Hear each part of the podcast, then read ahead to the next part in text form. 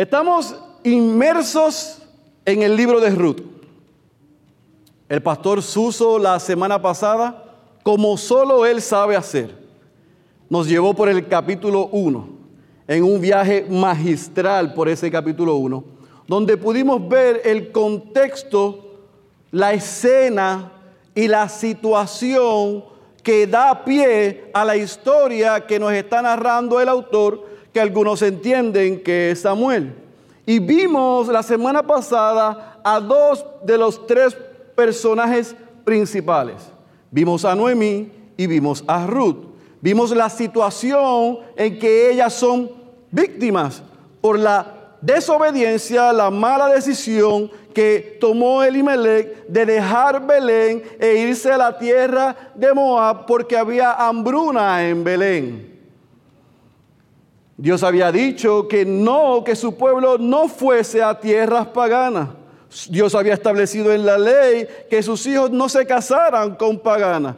Pero tanto Elimelech como sus hijos violaron lo que Dios había establecido y hubo consecuencias.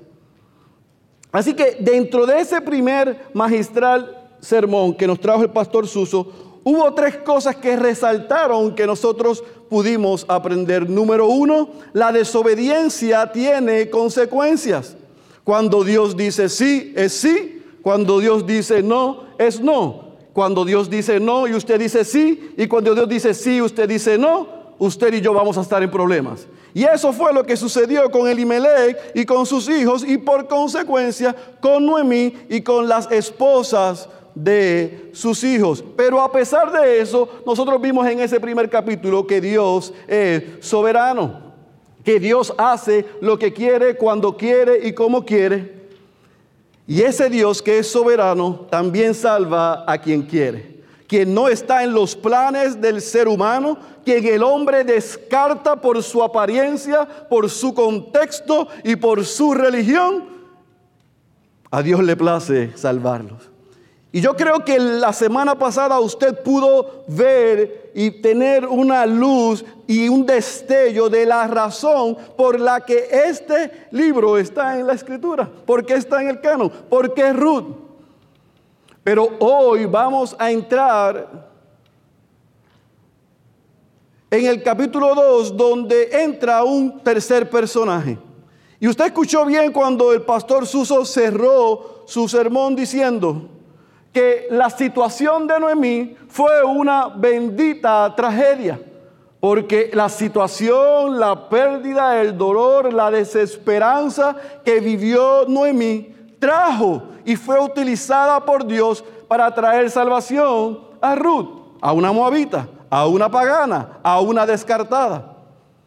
Pero muy bien el pastor Suso nos enseñó y nos mostró que esa bendita tragedia apuntaba a una bendita tragedia mayor y mejor, la de nuestro Señor Jesucristo, quien vivió, murió, resucitó y está sentado a la diestra del Padre. Y por su tragedia, usted y yo recibimos no solamente perdón de pecados, salvación, sino también vida eterna. Y la promesa que no importa la situación que podamos estar pasando hoy, Dios está con nosotros.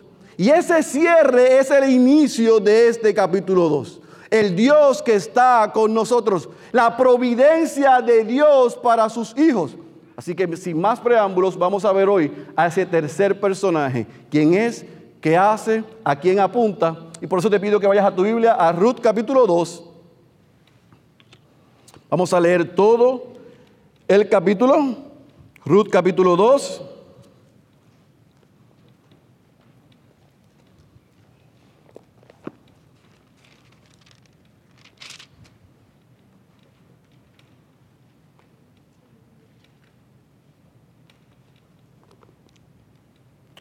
Esté ahí me dice amén. Escuché cuatro amén. Ruth capítulo 2, cuando estén ahí me dicen amén. Muy bien. Leemos el texto, oramos para pedir la asistencia del Espíritu Santo para el predicador y para la iglesia y desempacamos estos 23 versículos. Y tenía Noemí un pariente de su marido, un hombre de mucha riqueza de la familia de Elimelech, el cual se llamaba Boz. Y Ruth la Moabita dijo a Noemí, te ruego que me dejes ir al campo a recoger espigas en pos de aquel a cuyos ojos hallé gracia. Y ella le respondió, ve, hija mía. Partió, pues, y fue y espigó en el campo en pos de los segadores. Y aconteció que fue la parte del campo que pertenecía a vos, que era de la familia de Elimelech. Y aquí que vino vos de Belén y dijo a los segadores, el Señor sea con vosotros. Y ellos les respondieron, que el Señor te bendiga. Entonces vos dijo a su siervo que estaba a cargo de los segadores, ¿de quién es esta joven? Y el siervo a cargo de los segadores respondió y dijo, es la joven moabita que volvió con Noemí de la tierra de Moab. Ella dijo, te ruego que me dejes espigar y recoger tras los segadores entre las gavillas. Y vino y ha permanecido desde la mañana hasta ahora. Solo se ha sentado en la casa por un momento. Versículo 8. Entonces vos dijo a Ruth, oye, hija mía, no vayas a espigar a otro campo, tampoco pases de aquí, sino quédate con mis criadas. Fíjate en el campo donde ellas ciegan y síguelas, pues he ordenado a los siervos que no te molesten. Cuando tengas sed, ve a las vasijas y bebe del agua que sacan los siervos. Ella bajó su rostro, se postró en tierra y le dijo, ¿por qué he hallado gracia ante tus ojos para que te fijes en mí? siendo yo extranjera? Y vos le respondió y dijo, todo lo que has hecho por tu suegra después de la muerte de tu esposo me ha sido informado en detalle.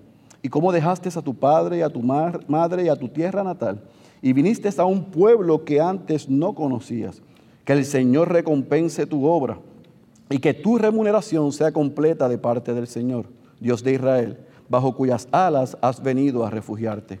Entonces ella dijo, Señor mío, He hallado gracia ante tus ojos porque me has consolado.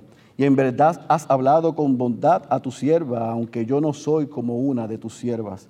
Y a la hora de comer, vos le dijo, ven acá para que comas del pan y mojes tu pedazo de pan en el vinagre.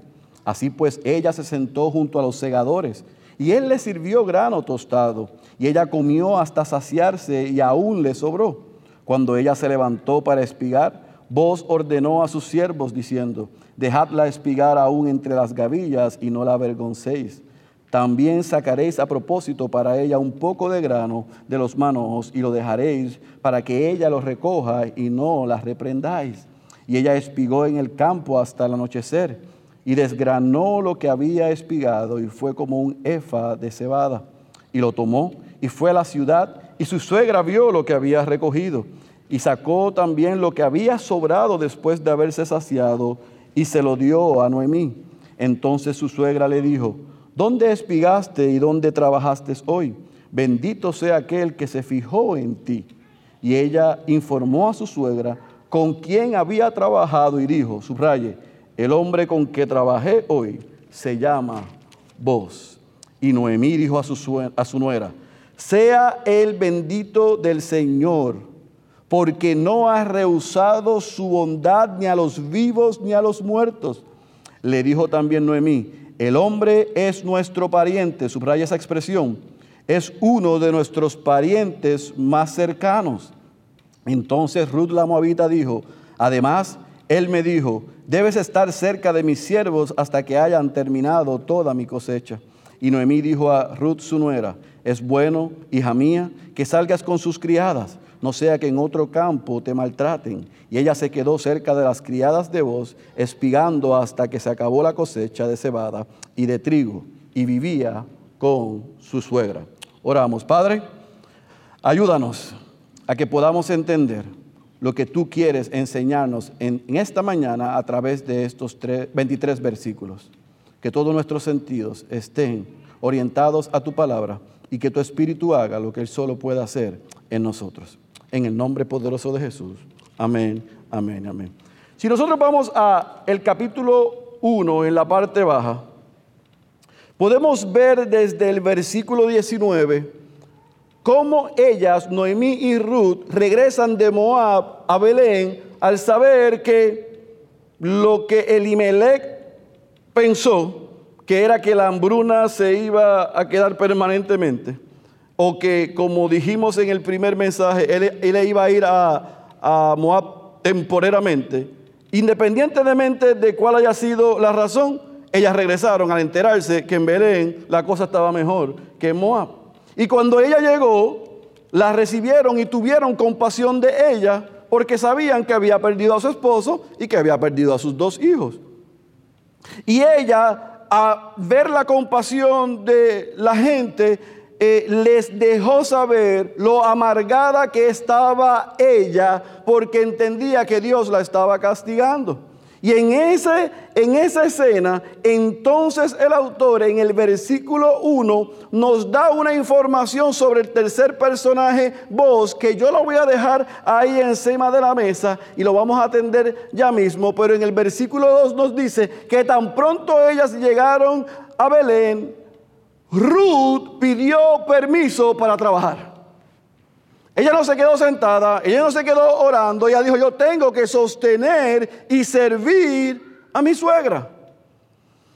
Y yo quiero que usted entienda y vea el impacto que tuvo Noemí en la vida de Ruth. Porque Ruth dejó su casa, sus padres, su familia, su tierra, sus dioses, para seguir a Noemí, para servir al único Dios verdadero, pero sin lugar a dudas, tiene que haber tenido esa mujer un impacto en la vida de Ruth para que Ruth haya decidido dejarla y al llegar a Belén estar dispuesta a trabajar para sostener a su suegra. Así que ante el pedido que hace Ruth, Noemí dice, sí, ve. Y es interesante porque entonces Ruth sale a trabajar. Pero déjeme darle un poco de contexto para que pueda entender por qué ella va al campo. Dios había establecido en la ley un sistema que podemos decir que es un sistema de asistencia social, familiar, económico. Dios había creado un sistema donde el pobre y el forastero, para poder sostenerse y mantenerse, no se quedaba en casa esperando que le llegara la comida y la ayuda, sino que iba al campo. Y el rico dueño del campo tenía que, basado en la ley, ser generoso. Y de la cosecha, de lo que caía en el campo, no la podía recoger sino que la dejaba para que los pobres y los forasteros pudiesen recogerla y así alimentarse. Aún de lo que segaba, tenía que dejar una parte para que el pobre y el forastero también recogiera. Principios bíblicos de cómo en el plan de Dios cuidar del pobre y del forastero, sin la ley del mantengo, sino con la ley del trabajo. Al rico y al que tiene mucho, se le ordenó que fuese generoso. Y al que era pobre y era forastero extranjero, tenía el derecho de ir al campo y trabajar para comer. Así que en ese contexto, Ruth tenía el derecho de ir al campo e ir y recoger para sostenerse ella y sostener a su suegra.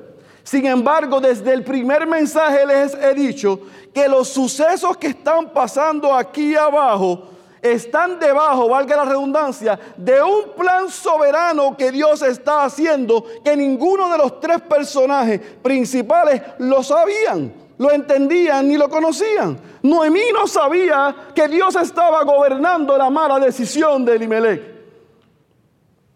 Noemí no sabía que la pérdida iba a ser ganancia para Ruth.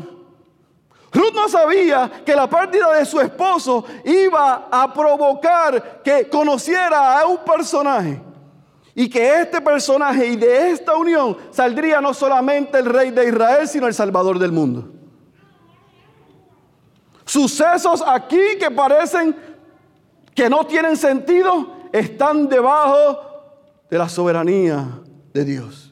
Como dice el pastor John Piper, nosotros vemos algunas cosas que suceden en el día a día y no las entendemos, pero Dios está trabajando detrás de la escena, haciendo lo que solo Él puede hacer. Y esa es la escena que nosotros tenemos. Yo espero que usted lo pueda estar viendo, mi querido hermano. La desobediencia de Elimelech, la desobediencia de sus hijos, hacen que Ruth renuncie a su tierra, a sus dioses, crea en el único Dios verdadero. Haga como dijo el pastor Suso la semana pasada del pueblo de Noemí su pueblo y su Dios el Dios de ella. Y la escena está servida para lo que leemos en el versículo 4 hasta el versículo 17, el encuentro. Yo le llamo el encuentro divino entre Ruth y vos. Ella fue a un campo que no sabía a quién le pertenecía. Pero el autor nos da una información y nos llama a ese tercer personaje, vos, hombre rico, poderoso, un hombre que tenía autoridad, que era importante, que era respetado, que tenía campo, que tenía cosecha. Así que esta joven que llegó a ese campo sin saber quién es el dueño de ese campo, comienza a trabajar y vos llega. Y la ve.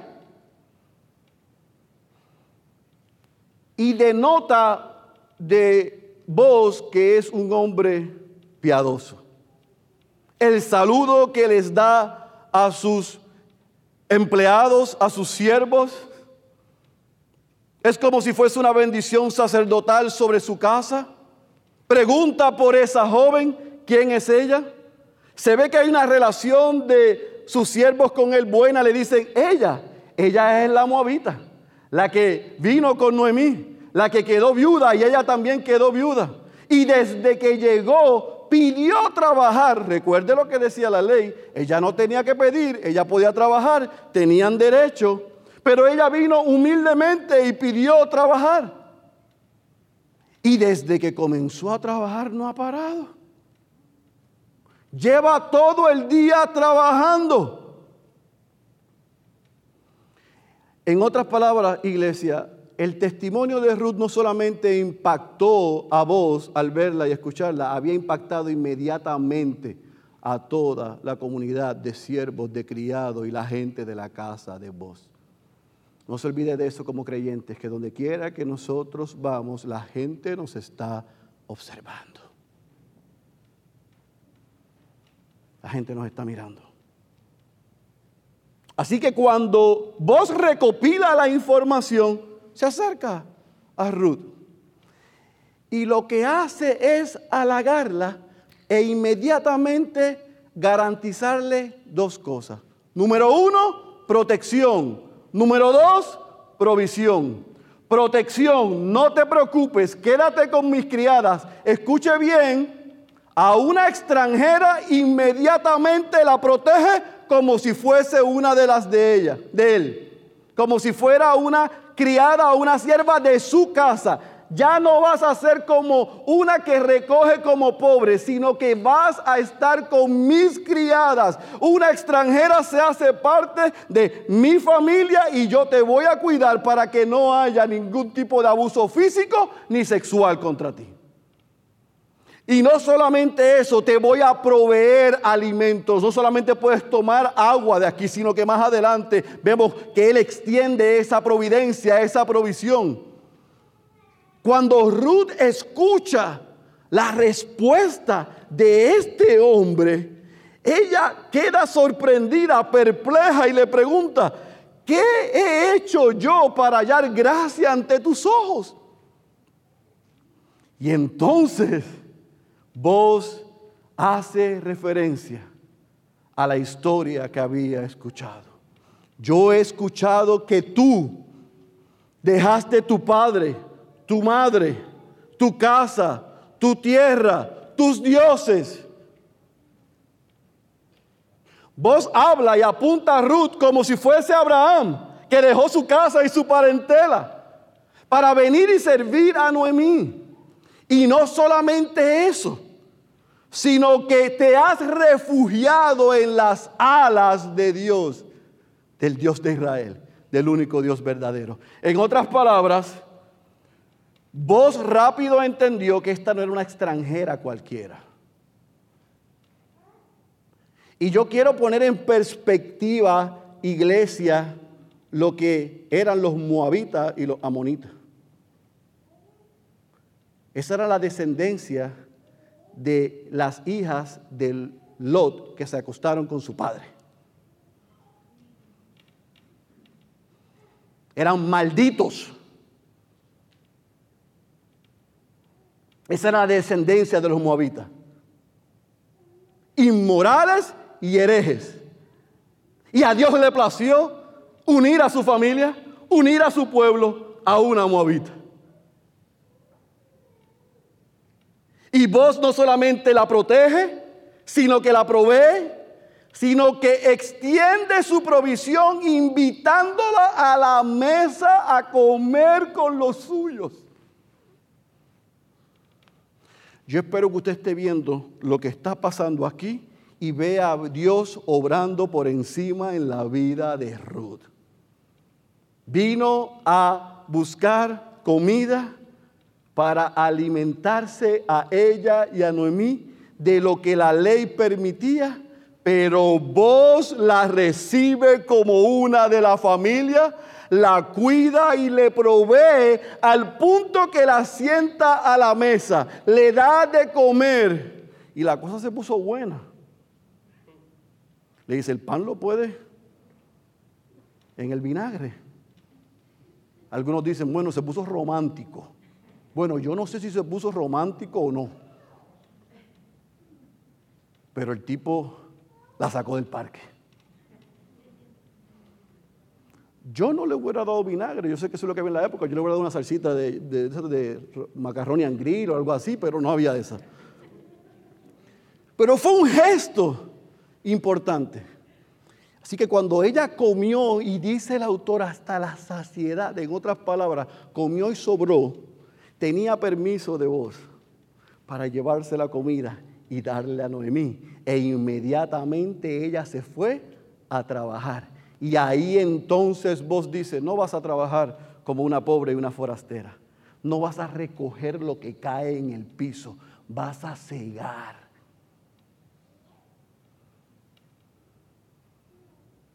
Vas a cegar, vas a trabajar como una de las mías y vas a llevarte en abundancia para ti y para tu casa.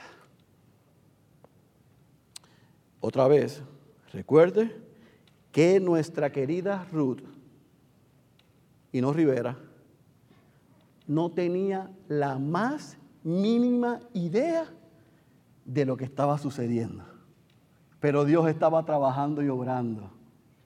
Entonces dice el versículo 17 y 18 que ella trabajó según las instrucciones de vos y recogió el efa de cebada hasta llevarse a su casa, a la casa de Noemí, hasta en nuestro sistema de medida 30 libras. Mira, ella pudo haber estado trabajando allí días con lo que sobraba y jamás iba a ser 30 libras. Pero por la bondad, la amabilidad, la misericordia, la gracia, el favor de este hombre, ella llevó no solamente comida para Noemí, sino solamente un medio para sostener a la familia y sostener el hogar. Así que, ¿qué hace Noemí? ¿Qué hace Ruth? Llega a casa de Noemí. E imagínese la escena. Llega Ruth con cuatro bolsas de comida de, leftovers y con 30 libras de cebada. ¿Qué usted cree que fue lo que pasó por la mente de Noemí? Yo, ¿y dónde tú estabas trabajando? ¿Y con quién tú trabajaste? Mientras ella abrió y le dio de comer, y ella vio lo que había cegado, le dijo, ¿con quién tú trabajaste? Y aquí es que yo quiero llamar la atención, iglesia. Mientras esa escena se está dando, usted ve a Ruth diciendo, bueno, yo trabajé con vos, con un hombre llamado vos, que tenía un campo y hallé gracia con él, y él fue sumamente amable conmigo. Y es en ese momento, en el versículo 20, que hay un cambio de actitud en Noemí. Ya no está tan amargada se le fue la amargura Aprende ese principio. Barriga llena, corazón contento. Se le va la amargura a cualquiera. Comió, se sació y llegó a su mente algo que el versículo 20 no solamente ella alaba a Dios por su provisión, se va a la amargura, regresa al gozo, regresa a la alegría, comienza a ver destellos al final del túnel de esperanza, porque cuando Ruth menciona a vos es cuando se abre el entendimiento de Noemí y en el versículo 20 dice él es pariente y no solamente pariente, sino de los parientes más cercano La Reina Valera del 60 dice, Él puede ser uno de los que nos redima. El autor nos da la información en el versículo 1 de quién era vos, que era familia de Noemí por parte de Elimelech. Pero Ruth está trabajando en el campo sin saber eso. Ruth está recibiendo la bendición sin saber quién es él.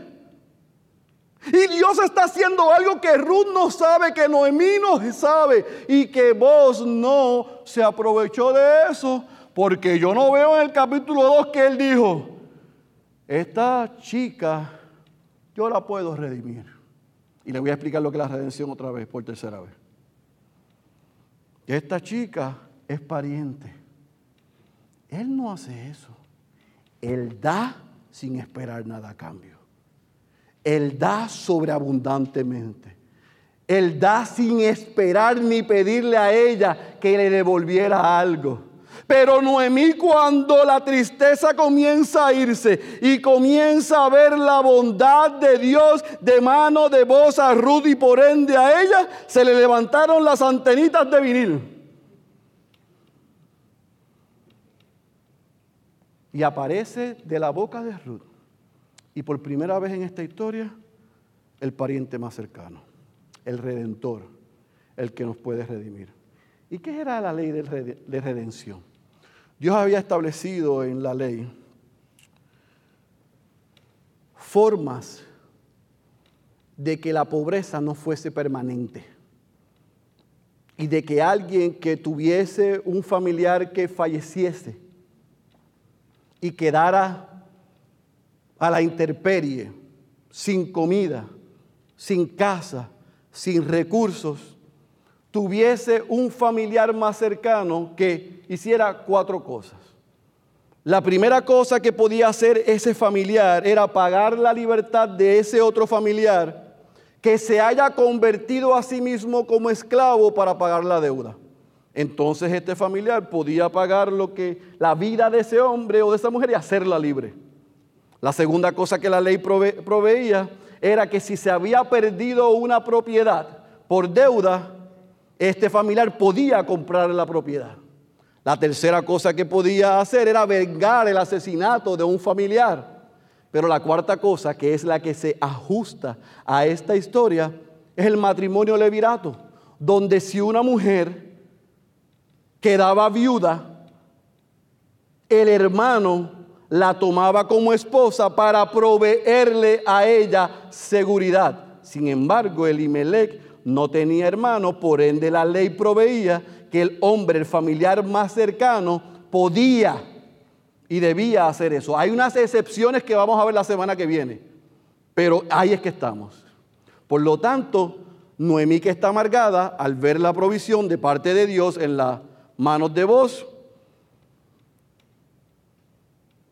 Dice, el pariente más cercano nos puede redimir.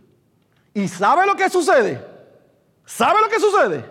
Venga el próximo domingo a las 11 y yo le explico lo que sucede. Pero ahí se queda la escena. Y ahí nos deja el autor. Bueno, ahí nos deja el predicador, no el autor. Asegurándole Noemí a Ruth, sigue las instrucciones de vos y sigue con sus criadas y no te vayas a otro campo para que te maltraten, porque aquí estás segura. La semana que viene vamos a ver que mientras Noemí le está dando unas instrucciones a Ruth, Noemí está maquinando un plan hermoso y divino. Que si usted lo quiere saber, venga la semana que viene. No se lo voy a contar ahora. Pero esta historia, como le dije el primer mensaje, bien, el primer eh, sermón introductorio, nos puede poner a punta de la silla, porque es interesante, es emocionante, vemos factores increíbles, pero ¿cómo lo aplicamos a nosotros? ¿Qué podemos extraer del capítulo 2 para la vida de la Iglesia Bautista Ciudad de Dios y para los creyentes que estamos aquí reunidos? ¿Qué podemos aprender de este suceso en la vida de Ruth y de Noemí a través de la, provisión y la providencia de Dios en vos? ¿No se fija usted que el capítulo 2, versículo 1 en adelante nos habla de este personaje que en el momento de la hambruna, igual que Elimelech, uno se fue y confió en su criterio para suplir a los suyos y otro se quedó y confió y dependió y descansó en la providencia, en la provisión y en el cuidado de Dios. Uno fue obediente y Dios bendijo no solamente a vos, no solamente a su familia, no solamente a los criados, sino también que a los pobres y los forasteros a través de Él, porque Él dependió y fue obediente a Dios. El otro fue como Frank Sinatra. Lo hizo a su manera. Y tuvo que consecuencias. Muerte para él, la muerte de sus hijos, diez años a la deriva y tuvo que regresar ¿dónde? Otra vez a su tierra. Su esposa y sus hijas viudas e indigentes. Vos fue obediente y Dios lo guardó. Y Dios lo protegió y Dios le dio provisión. Yo no sé si usted puede notar esto. Según la historia, y recuerde que el contexto era el tiempo de los jueces, como cerramos, como vemos cerrando el libro de los jueces y comenzando el libro de Ruth. Ciertamente había hambruna, y sabemos por qué había hambruna. Sabíamos que la hambruna era una evidencia del juicio de Dios a su pueblo por la desobediencia. Pero en medio de la desobediencia de su pueblo había un remanente fiel. Y había hombres que dependieron y confiaron de él. Y esto es lo que yo quiero que usted aprenda. Y que podamos llevarnos en esta tarde ya. En medio de cualquier situación que podemos estar pasando, podemos estar seguros que la canción que acabamos de cantar es cierta. Él nos sostendrá. Él nos sostendrá. Si somos obedientes, si somos fieles a Él, si dependemos de Él nada más, Él nos sostendrá. Vos es evidencia de eso. Noemí y Ruth experimentaron la providencia, la provisión, el cuidado, la protección de Dios en medio de su necesidad a través de un hombre que fue obediente y dependiente a Dios. Por lo tanto, la primera cosa que usted y yo nos podemos llevar de este capítulo para nuestra vida es que vos trajo bendición, provisión, protección a él, su familia, los suyos, Noemí y Ruth. O sea, Noemí y Ruth fueron recipientes de la providencia y la provisión de Dios en la mano de vos y tú y yo, si estamos en Cristo por los méritos de Cristo, únicamente por lo que Él hizo, no importa lo que podamos estar pasando hoy, Dios se ha comprometido a que todo lo que necesitamos, Él nos los va a proveer. El apóstol Pablo en Filipenses capítulo 4, versículo 19, le dijo a aquella amada iglesia, y mi Dios proveerá a todas vuestras necesidades conforme a sus riquezas en gloria en Cristo Jesús. En Cristo Jesús. Necesidades, no caprichos. Necesidades. Tú y yo estamos en Cristo. Podemos estar pasando cualquier necesidad, enfermedad, prueba, situación, día malo. Estamos seguros que por los méritos de Cristo, por medio de Cristo, Dios suplirá todas nuestras necesidades. No porque lo merezcamos, no porque hagamos algo bueno, sino a pesar de que no somos buenos y de que no hacemos lo bueno, Dios ha tenido misericordia y nos ha extendido gracia. Y mediante Cristo, Él se ha comprometido en darnos lo que nosotros necesitamos. Entonces, usted y yo podemos estar seguros. En otras palabras, si hay alguien que ha llegado hoy a este lugar, a este lugar, a esta casa, y ha llegado por esas puertas como estaba Noemi, amargado o amargada, yo espero que al tú ver en este capítulo 2 el cuidado y la provisión de Dios, si estás en Cristo y has dejado que tus ojos, tus sentidos, sean los que dominen la conversación, tú puedas ver en el consejo de Dios que si estás en Cristo, nuestro Dios suplirá todas nuestras necesidades conforme a sus riquezas en gloria. Tú estás seguro, tú estás segura.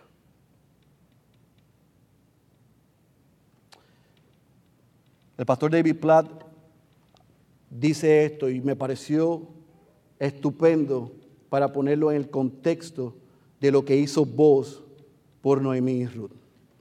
Vos derramó bondad, gracia y misericordia sobre Ruth. Nada de esto tenía sentido. Ella era una extranjera de un lugar prohibido, una forastera que se encuentra en medio del campo de este hombre distinguido. Él está pasando por encima de todos los límites y le está sirviendo en su mesa. Él la ve y la protege de cualquier daño. Ese es el retrato del pariente cercano del redentor. Un redentor que busca al marginado y lo trata como familia. Lo protege de cualquier daño y le sirve en su misma mesa. Eso fue lo que vos hizo con Ruth. Pero ¿sabe qué? Que Cristo es su mejor y es su mayor voz. Ese es nuestro redentor. Ese es nuestro redentor. Él es un mayor y un mejor voz, porque sin nosotros buscarlo a Él, Cristo vino, vivió, murió y resucitó para hacer posible que el Padre no solamente nos adoptara como sus hijos, sino que en Cristo nos da acceso a todas las bendiciones espirituales y hasta físicas que nosotros vamos a necesitar. Cristo es un mejor voz, es un mayor voz. En Cristo tú y yo podemos y debemos estar tranquilos y seguros porque en Cristo el Padre recibe al marginado. Yo no sé usted, pero yo estaba marginado y me adoptó como un hijo. En Cristo el Padre nos protege. Yo no sé usted, pero a mí me ha protegido. Y en Cristo Dios nos da lo que necesitamos. Entonces esta historia no se trata de un hombre mayor que se enamoró de una joven menor.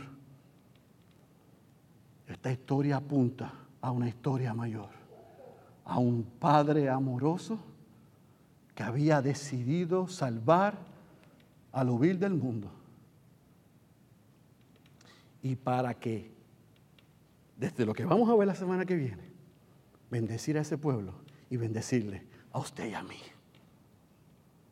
Entonces, ese mismo Dios que ha cuidado de su pueblo por siempre, es el mismo Dios que te cuida y me cuida a mí hoy. La pregunta no es si Dios suplirá nuestras necesidades conforme a sus riquezas en gloria. No, esa no es la pregunta. La pregunta en esta mañana es si tú estás en Cristo. Porque si estás en Cristo, la garantía es que el Padre suplirá mediante Cristo todas nuestras necesidades. Así que si tú eres cristiano o cristiana, si tú eres un hijo o una hija de Dios, yo no sé lo que tú puedes estar pasando. Pero tú no sabes lo que yo estoy pasando. Pero aquí lo importante es que ambos tenemos la misma garantía. El mejor y el mayor voz, Cristo, nos asegura que el Padre cuida de nosotros, nos sostiene. Ahora, si tú no estás en Cristo, esto es una mala noticia para ti. Porque en medio de tu necesidad, la que tú crees que es la más grande, yo tengo una peor y mala noticia, que esa no es tu necesidad más grande. Tu necesidad más grande es que tienes que entender y reconocer que eres un pecador o una pecadora que está viviendo de espaldas a Dios. Y para ti, si no te arrepientes hoy de tus pecados y les reconoces como Señor y Salvador, no hay esperanza. Pero la buena noticia es que si hoy Dios ha quitado la venda de tus ojos, si hoy tú has podido entender que eres un pecador o una pecadora, si hoy tú reconoces que tú eres tu Dios, que tú eres tu proveedor, que estás viviendo a tu manera y entiendes que has deshonrado a Dios y que estás viviendo de espaldas a Él, la buena noticia es que para ti hay perdón de pecados, salvación y vida eterna. Entonces vas a poder experimentar un mayor y un mejor redentor, nuestro Señor Jesucristo. Yo oro que el que esté aquí, que sea creyente y miembro de la iglesia y esté pasando alguna situación difícil, pueda salir cantando esta mañana que porque nuestro redentor vive, el Padre nos sostendrá. Y si no eres cristiano, yo ruego por toda su misericordia que hoy tú puedas reconocer que eres pecador o pecadora, arrepentirte de tus pecados y poner tu fe en el Salvador del mundo. Entonces tú también te unirás a una familia y nuestro Dios será tu Dios. El que tenga oídos para oír, yo ruego que haya escuchado la voz de Dios. Cierre sus ojos, mi querido hermano. Padre, te damos gracias en esta hora por el poder de tu palabra, por el testimonio que tú nos has dejado, donde nos has mostrado misericordia y gracia, donde hombres y mujeres como nosotros, experimentando cosas similares y aún peores a las que nosotros experimentamos, porque tenían su confianza en ti, tú los sostuviste.